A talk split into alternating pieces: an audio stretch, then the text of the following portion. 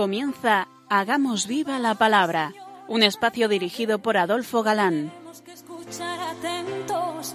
En tu palabra, Jesús, está el mensaje, el del amor, el de andar despiertos. Cuando no tenga sentido la tristeza, en nuestra historia andemos como ciegos. En tu palabra hallaremos la fuerza que nos levante y llene de sosiego. Ojalá comprendamos tu palabra. Ojalá practiquemos tu palabra. Ojalá nos envuelva tu palabra. Ojalá nos transforme tu palabra.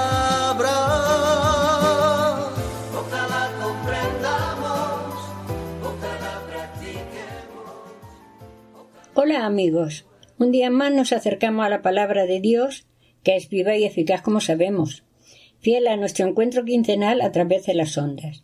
Con todos vosotros, a las puertas de la primavera, como quien dice, una vez más os pedimos permiso para entrar en vuestros hogares. Aquí estamos de nuevo, Adolfo, y Katy, dispuestos a pasar esta hora en vuestra compañía. Bienvenido al programa Hagamos viva la palabra. Estamos, como sabéis, comentando el Apocalipsis y nuestro programa de hoy llega ya a la vigésima emisión. ¿qué tal amigos? Eh, terminamos de comentar el último día, el capítulo 17, que anunciaba la ruina de Roma. Y en este nuevo capítulo de Apocalipsis, que tanto nos está enseñando, vamos a ver hoy cumplido ese anuncio de la destrucción de la Gran Babilonia. Pretendía la destrucción de la Iglesia y ahora es la Gran Babilonia la que es ya aniquilada. Aunque expresada en profecía y muy semita, eh, dando como pasada una cosa de futuro inmediato. Cayó, cayó la Gran Babilonia, dirá el texto, quedando convertida en morada de demonios y albergue de toda ave inmunda y abominable. Y al ser castigo inmediato, se avisa a los cristianos para verse libres del castigo que ha de venir. Grandes lamentos veremos en cuanto a la caída de Babilonia, Roma, como sabemos, eh, les deja, les va a dejar sin sus poderes, sin sus dineros, sin sus beneficios, sin sus placeres, y veréis cómo estos lamentos seguirán mientras dure este mundo, en cuanto pierden esos mismos intereses. Por el contrario, el júbilo de los santos, apóstoles, profetas, será manifiesto, porque Dios ha juzgado su causa contra los enemigos de Dios y de la Iglesia. Con razón de nuevo, os autorizo a llamarme machacón, sobre el doble valor de las visiones en cuanto que sirven a los contemporáneos de San Juan y a todos los futuros, entre los que estamos nosotros. Os lo volveré a recordar cuando en el último versículo del siguiente capítulo, y con motivo de dar por arrojada al mar la gran ciudad Babilonia, diga y en ella se halló la sangre de los profetas y de los santos y de todos los degollados sobre la tierra. Luego los mártires de ayer, de hoy y de mañana, ya llegaremos a ello ahora como es nuestra costumbre. Vamos a empezar leyendo en el que estamos. Este primer párrafo del capítulo 18 que hoy empezamos a comentar.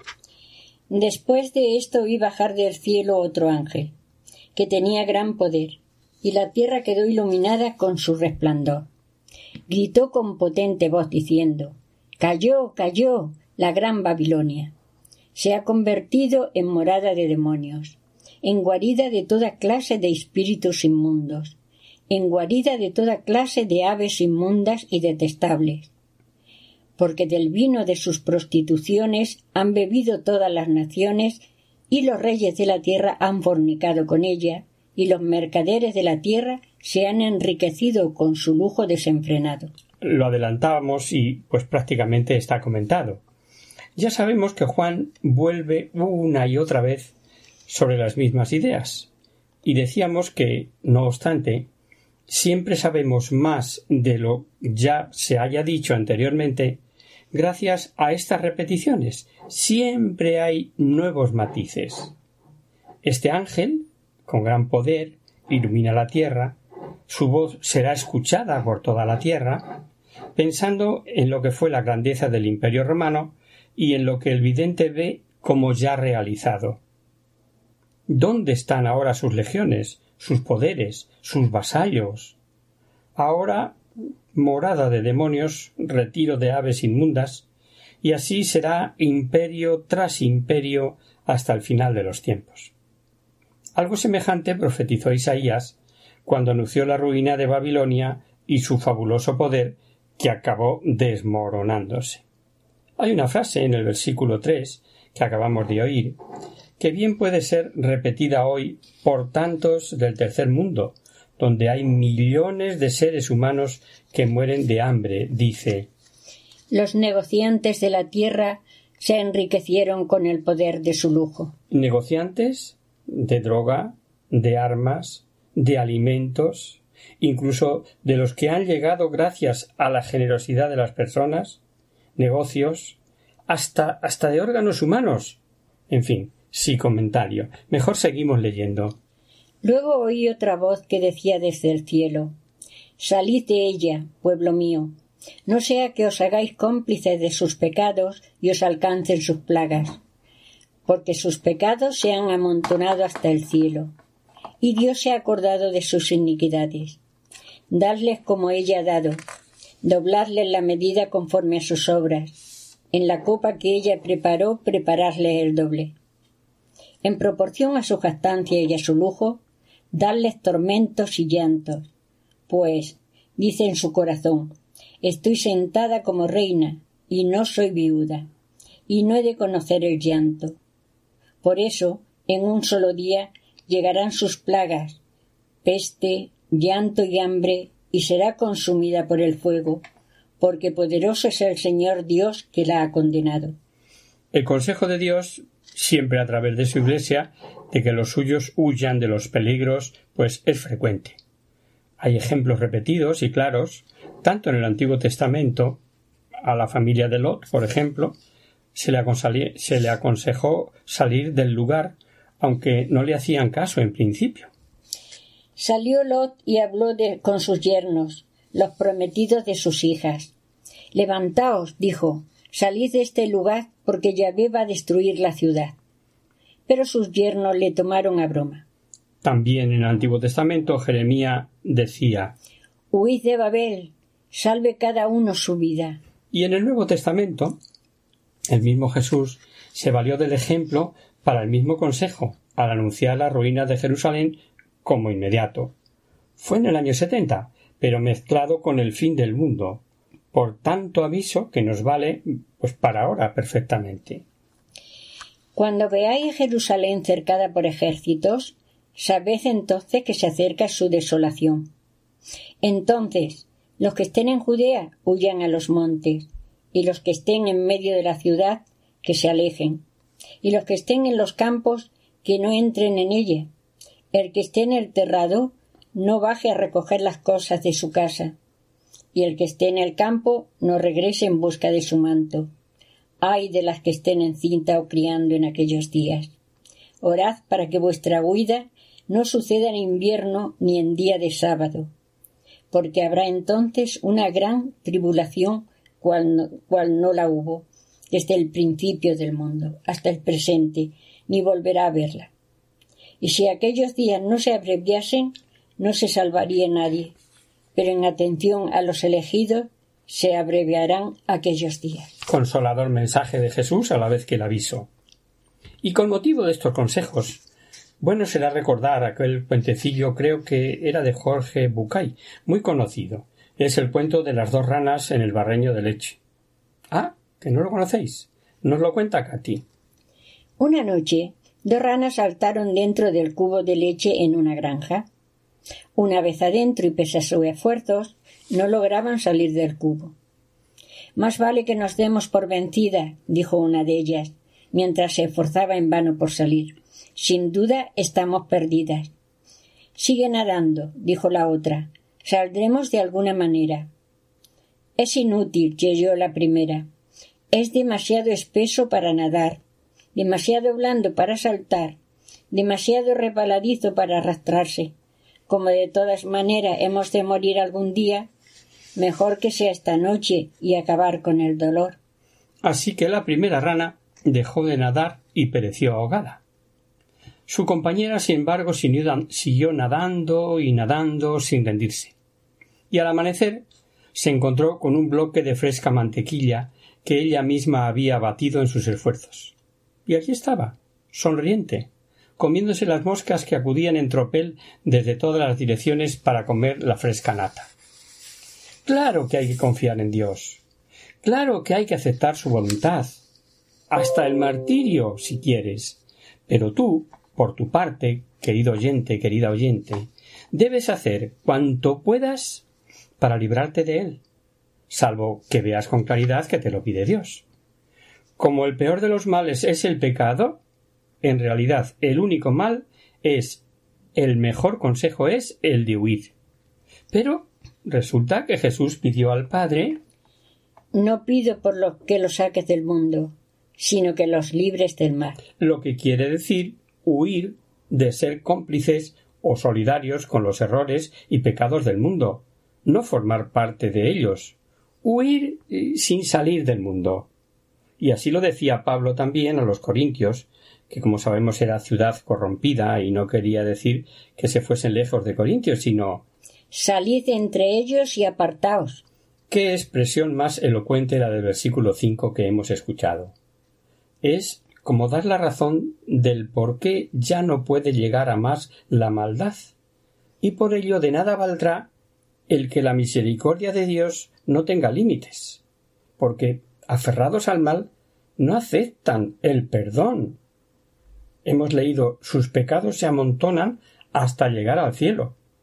Y fijaos que es entonces cuando dice que Dios se acordó de sus pecados.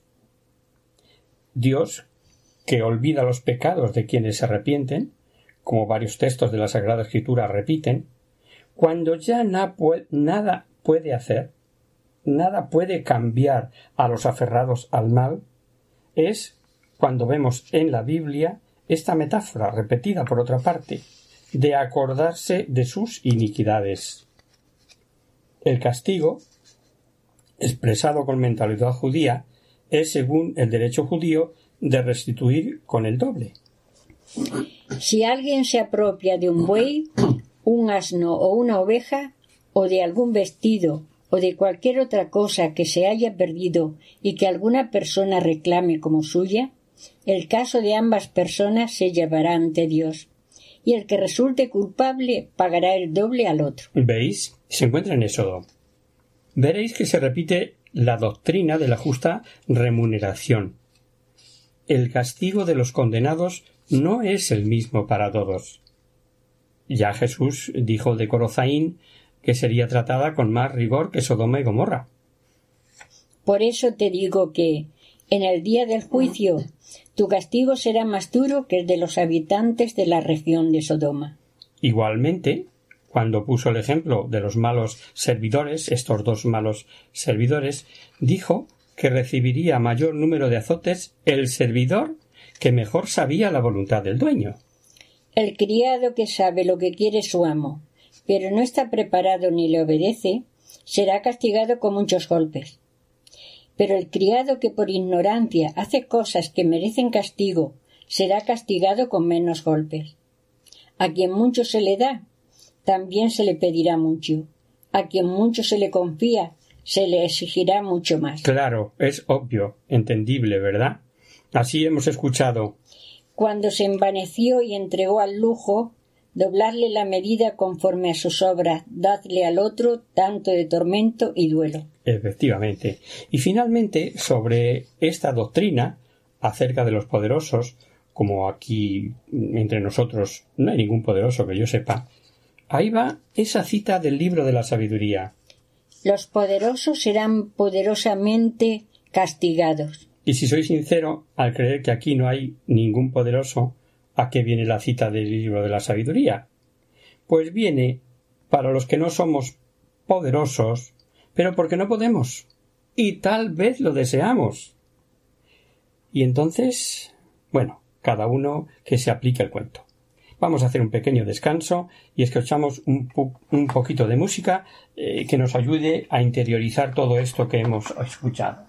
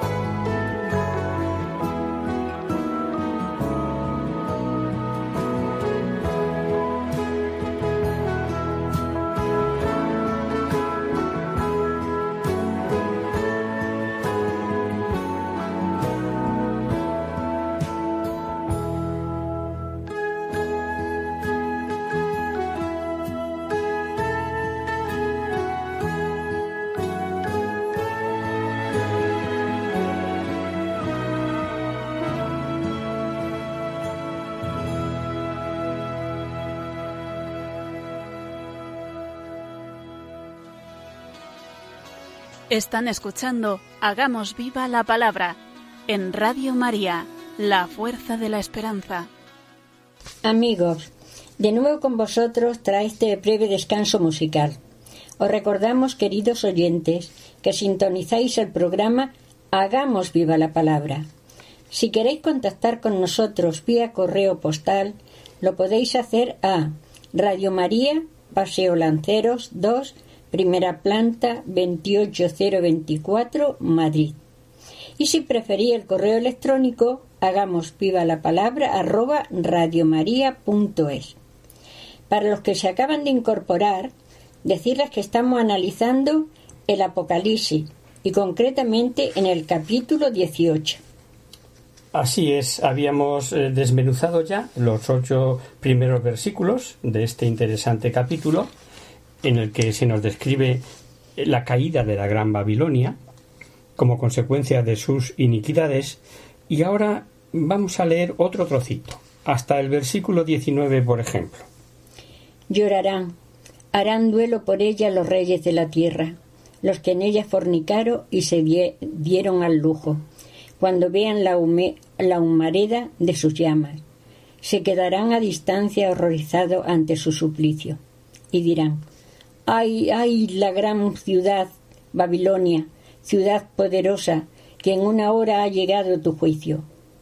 Lloran y se lamentan por ella los mercaderes de la tierra, porque nadie compra ya sus cargamentos.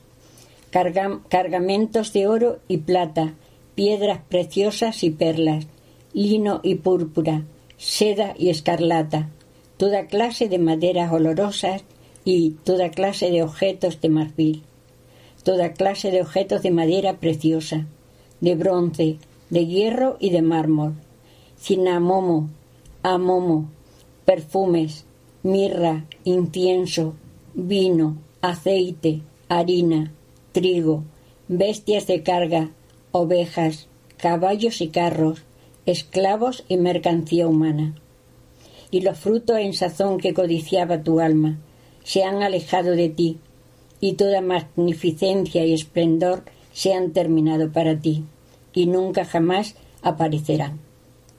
Los mercaderes de estas cosas, los que a costa de ellas se habían enriquecido, se quedarán a distancia horrorizados ante su suplicio, llorando y lamentándose, Ay, ay, la gran ciudad, vestido de lino, púrpura y de escarlata, resplandeciente de oro, piedras preciosas y perlas, que en una hora ha sido arruinada tanta riqueza. Todos los capitanes, oficiales de barco y los marineros y cuantos ocupan en trabajos del mar, se quemaron a distancia y gritaban al ver humareda de sus llamas. ¿Quién es como la gran, quién como la gran ciudad? y echando polvo sobre sus cabezas gritaban llorando y lamentándose.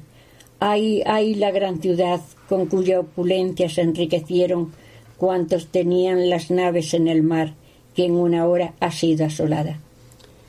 El que el autor hable en futuro, o a pesar del ya escuchado cayó, cayó, lo explicamos ya, ¿verdad? Al ser profecía, el profeta lo ve como presente.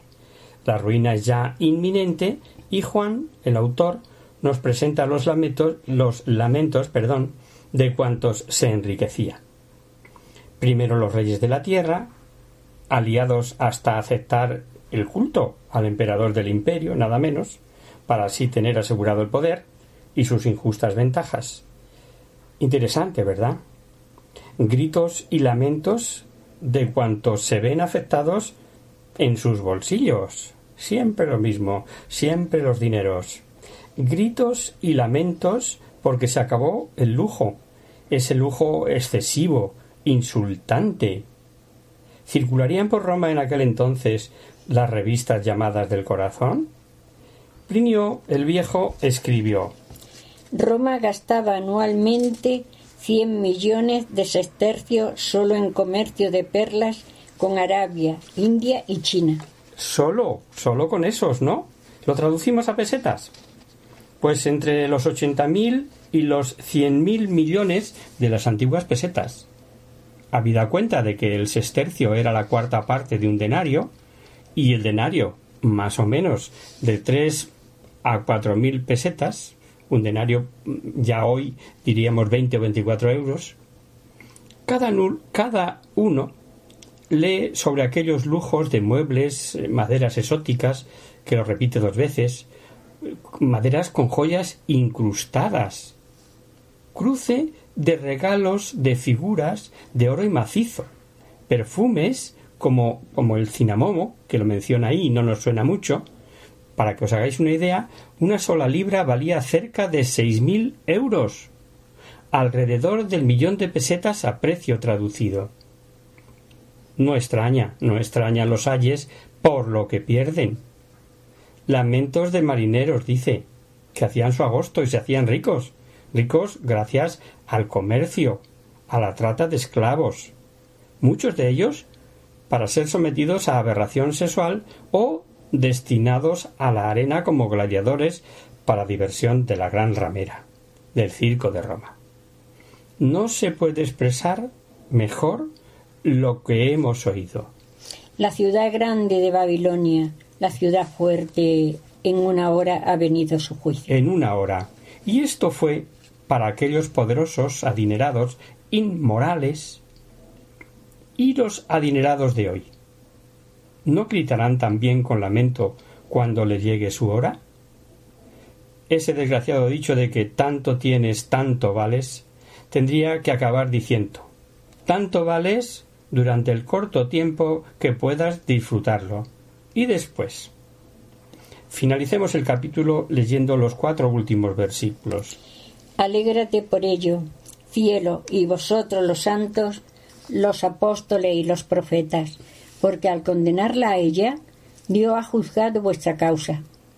Un ángel poderoso alzó entonces una piedra, como una gran rueda de molino, y la arrojó al mar, diciendo Así de golpe será arrojada Babilonia, la gran ciudad, y no aparecerá ya más. Y la música de los citaristas y cantores, de los flautistas y trompetas, no se oirá más en ti. Artífice de arte alguno no se hará ya más en ti. La voz de la rueda de molino no se oirá más en ti. La luz de la lámpara no lucirá más en ti. La voz del novio y de la novia no se oirá más en ti, porque tus mercaderes eran los magnates de la tierra, porque con tus hechicerías se extraviaron todas las naciones y en ella fue hallada la sangre de los profetas y de los santos y de todos los degollados de la tierra. Al repetirse circunstancias, hemos de repetir interpretaciones.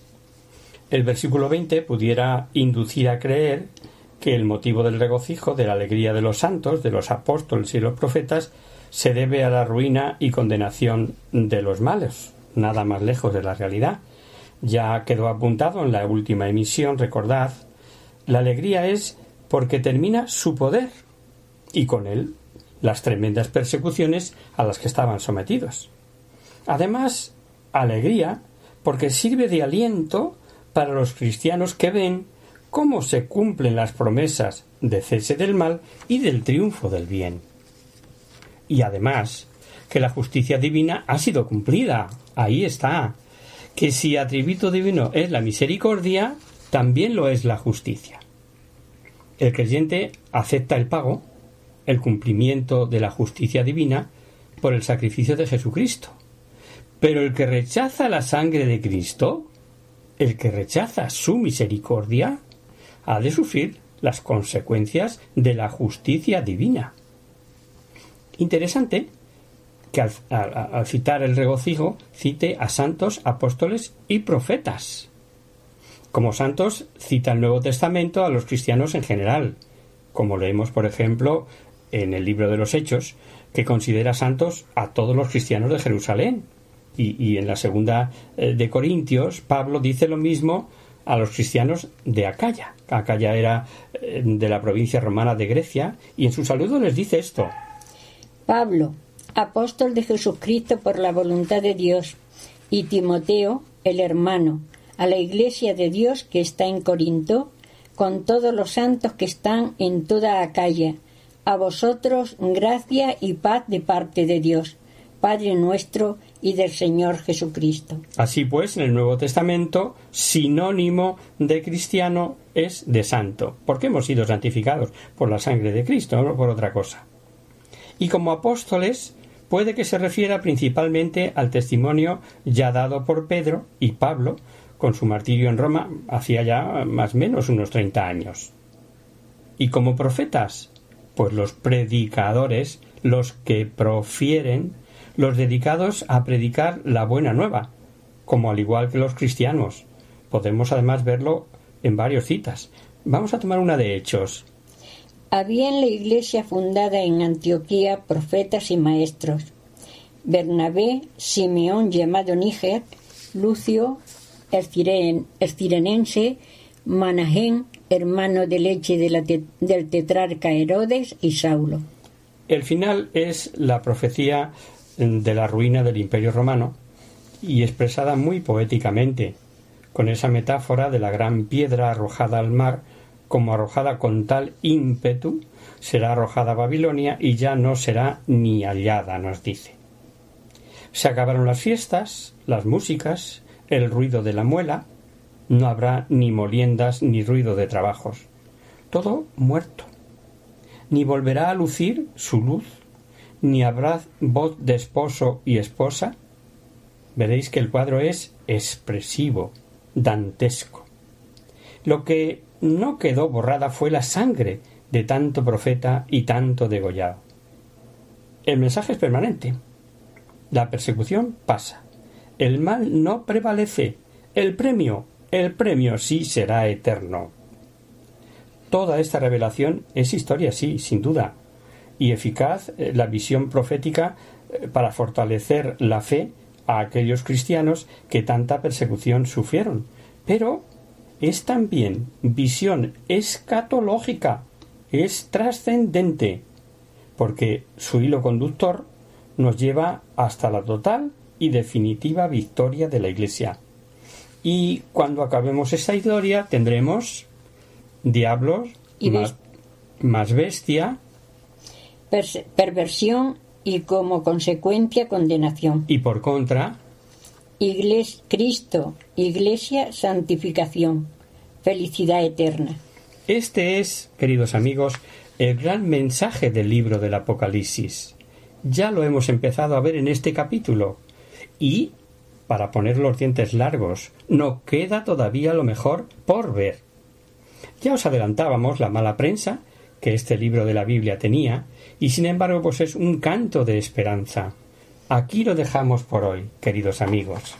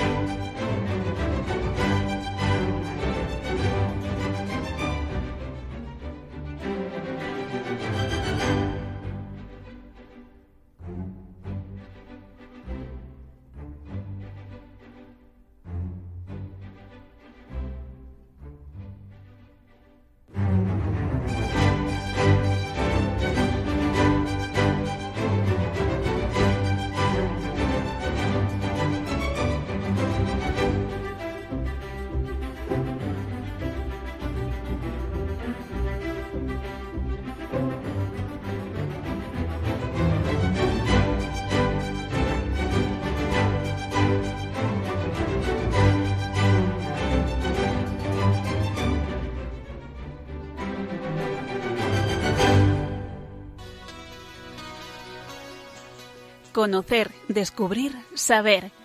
En Hagamos Viva la Palabra.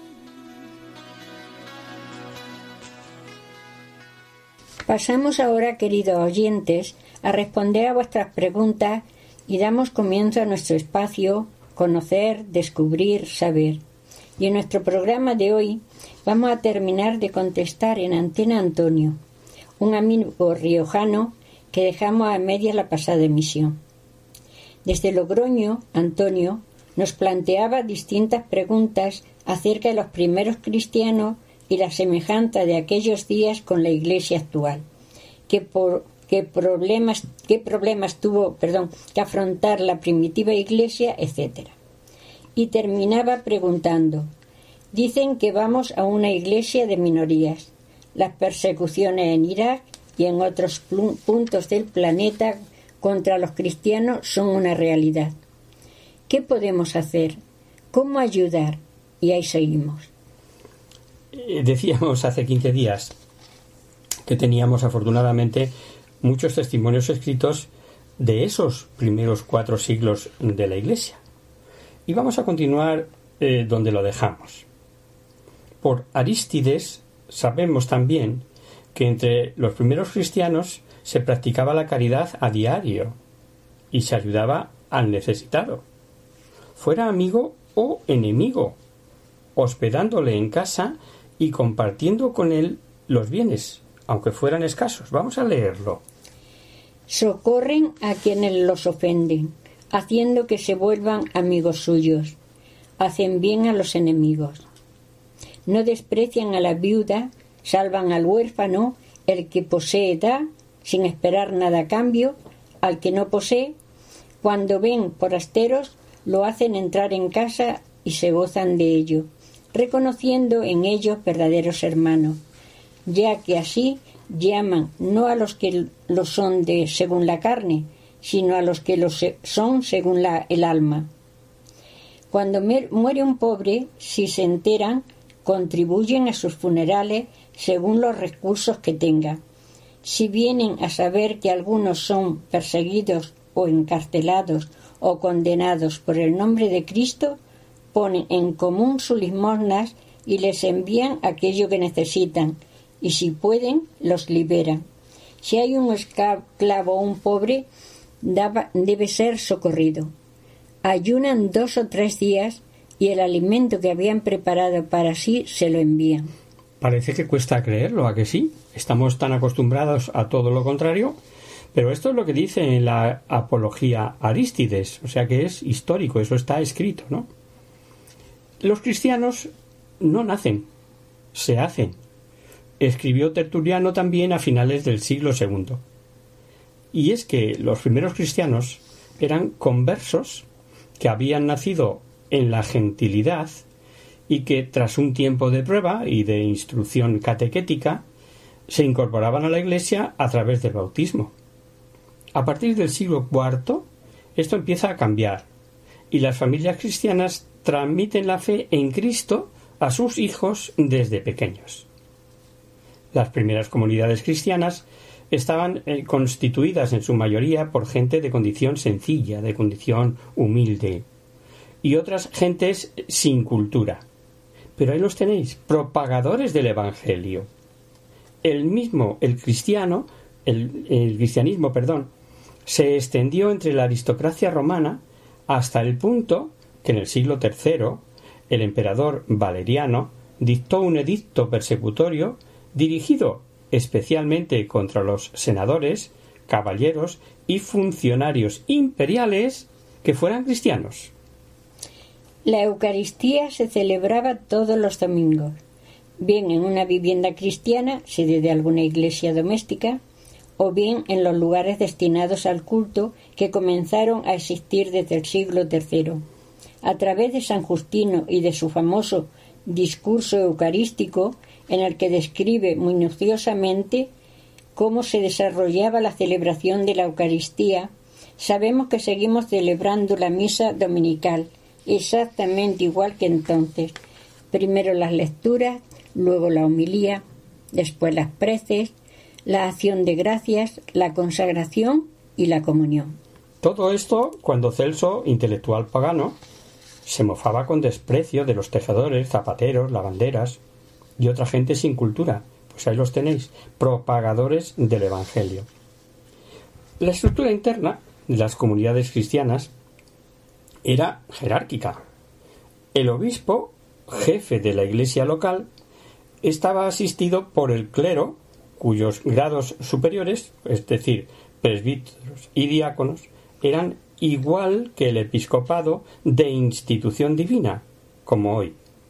En el curso de los primeros siglos aparecieron los clérigos menores, que tenían asignadas determinadas funciones eclesiásticas. Los fieles que integraban el pueblo de Dios eran en, su inmensa mayoría cristianos normales, cristianos corrientes. Pero dentro, dentro de este grupo de cristianos de a pie había algunos que sobresalían por su forma de vida o su ministerio. Los carismáticos, que eran cristianos que para servicio de la Iglesia recibieron dones extraordinarios del Espíritu Santo, los carismáticos abundaron muchísimo y cumplieron una función importante en la Iglesia del primer siglo, cuando todavía estaban los apóstoles al frente de la mayoría de las iglesias. Además de estos, estaban los confesores, las viudas y las vírgenes. Exactamente, los confesores de la fe son llamados así por confesar su fe, como los mártires, sufriendo prisiones y tormentos, pero sin llegar a tener que entregar su vida. Muchas veces podemos confundir este término con el de el sacerdote que actualmente es el que confiesa. No, no, no. Hablamos de personas que confiesan su fe a costa mm, pues, de sufrir martirios, ¿no? De ellos, de estos confesores, algunos alcanzaron la santidad. Los veneramos y nos encontramos en el santoral con su nombre con el apelativo de confesor. Pues de esta confesión se trata, no de los que administran el sacramento de la confesión eh, como se puede pensar. Las viudas, que desde los tiempos apostólicos formaban un orden, y como veíamos en las cartas de San Pablo, atendían a sus ministerios con mujeres, hay determinadas misiones en la Iglesia que su intuición, su orden y su generosidad lo realizan mucho mejor que nadie, como hoy en muchos campos de la Iglesia. Y por último, los ascetas y las vírgenes que optaban por el celibato y formaban, en palabras de San Cipriano, la porción más gloriosa del rebaño de Cristo. Ya desde el principio la Iglesia tuvo, tuvo luchas contra corrientes ideológicas o herejías que trataron de desvirtuar los dogmas fundamentales de la fe cristiana. Por un lado, existió un judeocristianismo herético que negaba la divinidad de Jesucristo y la eficacia redentora de su muerte, pero el, el, cual la misión mesiánica de Jesús habría sido la de llevar el judaísmo a su perfección por la plena observancia de la ley. Un segundo grupo de herejías, de más tardía aparición, se caracterizó por el fanatismo moral y la creencia en un inminente fin de los tiempos. En el siglo II, la más conocida de estas herejías fue el montanismo, pero la peor fue, sin duda, la herejía gnóstica. El gnosticismo se presentaba eh, como una sabiduría superior al alcance de unos pocos privilegiados. Ante el cristianismo, su propósito fue desvirtuar las verdades de la fe presentando las doctrinas gnósticas como las supremas verdades que Cristo habría reservado eh, para sus discípulos más íntimos. Pero a pesar de todos los obstáculos, persecuciones, herejías, en el siglo IV el cristianismo había arraigado con fuerza en las diversas regiones de Oriente Próximo, como Siria, Asia Menor y Armenia, en Italia, en España y las Galias, en el África Latina y en el Valle del Nilo. Nos trasladamos a hoy y pasamos a tus dos últimas preguntas, querido Antonio. Como sabe, la persecución de los cristianos, desgraciadamente, está a la orden del día. El Centro para el Estudio del Cristianismo Global en Estados Unidos estima que cada, cada año son asesinados cerca de 100.000 cristianos a causa de su creencia religiosa, de su fe, esto supone uno cada cinco minutos. De hecho, el cristianismo es la confesión religiosa más perseguida, como afirma el último informe de libertad religiosa en el mundo que la organización Ayuda a la Iglesia Necesitada elabora cada dos años. Y gracias a ellos y gracias a estas, estas estadísticas, perdón, eh, tenemos conocimiento de lo que anda por el mundo, ¿no? Según el mismo, el derecho a la libertad religiosa se vulnera en 82 países. De los 20 donde la religión está más perseguida, en 14 la persecución procede del extremismo islamista y en los seis restantes de regímenes autoritarios como es el caso de China o Corea del Norte. ¿Cuántos cristianos sufren persecución? Estimamos que solo en los 50 primeros países 309 millones de cristianos se, se enfrentan a la intimidación, prisión o incluso muerte por su fe en Jesús. Pero si ampliamos la perspectiva a todos los países que superan niveles altos de persecución, más de 41 puntos sobre 100 en la puntuación. La cifra supera los 340 millones. Y esto es uno de cada nueve cristianos en todo el mundo. Tremendo, ¿verdad? Pues son datos constatables. ¿Qué podemos hacer? Pues trabajar y rezar. Trabajar enviando la ayuda material o personal que nuestros hermanos necesitan en esos lugares y rezar. Porque se nos olvida muy a menudo esa cita bíblica que si el Señor no construye la casa, en vano se afanan los albañiles, solo desde la conversión del corazón cambia el hombre y en consecuencia el mundo habitado y constituido por hombres, por seres humanos. Por otro lado, sí es cierto que caminamos a una iglesia de minorías, como tú apuntabas, pero esto no nos tiene que arrugar, más bien al contrario. Hace ya muchos años, cuando Benedicto XVI aún no era papa, dijo algo que sigue siendo válido para hoy.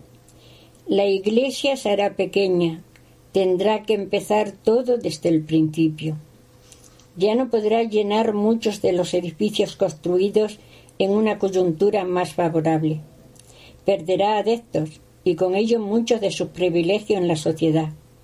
Se presentará de un, modo mucho más intenso que hasta ahora, como la comunidad de la libre voluntad a la que sólo se puede acceder a través de una decisión. ¿Qué es tanto como decir que lo que verdaderamente importa es ser auténticos seguidores de Cristo en espíritu y en verdad.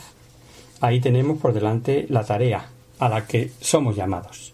En fin, esperamos haber satisfecho tu curiosidad, querido amigo Antonio, y haberte orientado respecto al tema y junto a ti, sin duda, a muchos otros oyentes.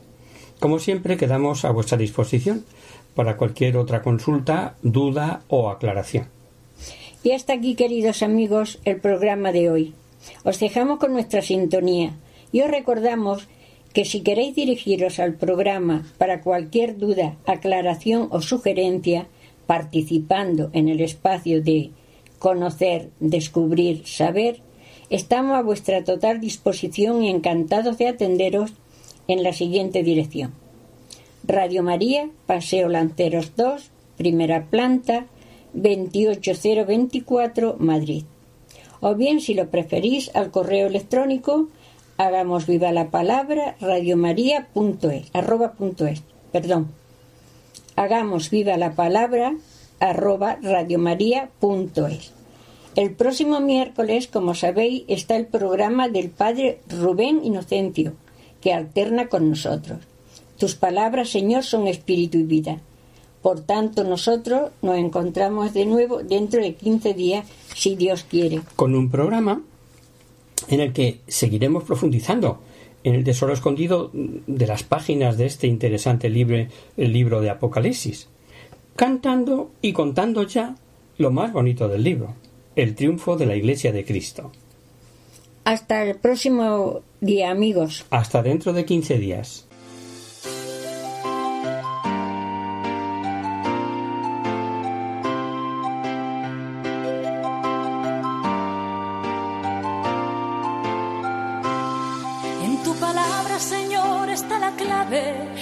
Tenemos que escuchar atentos.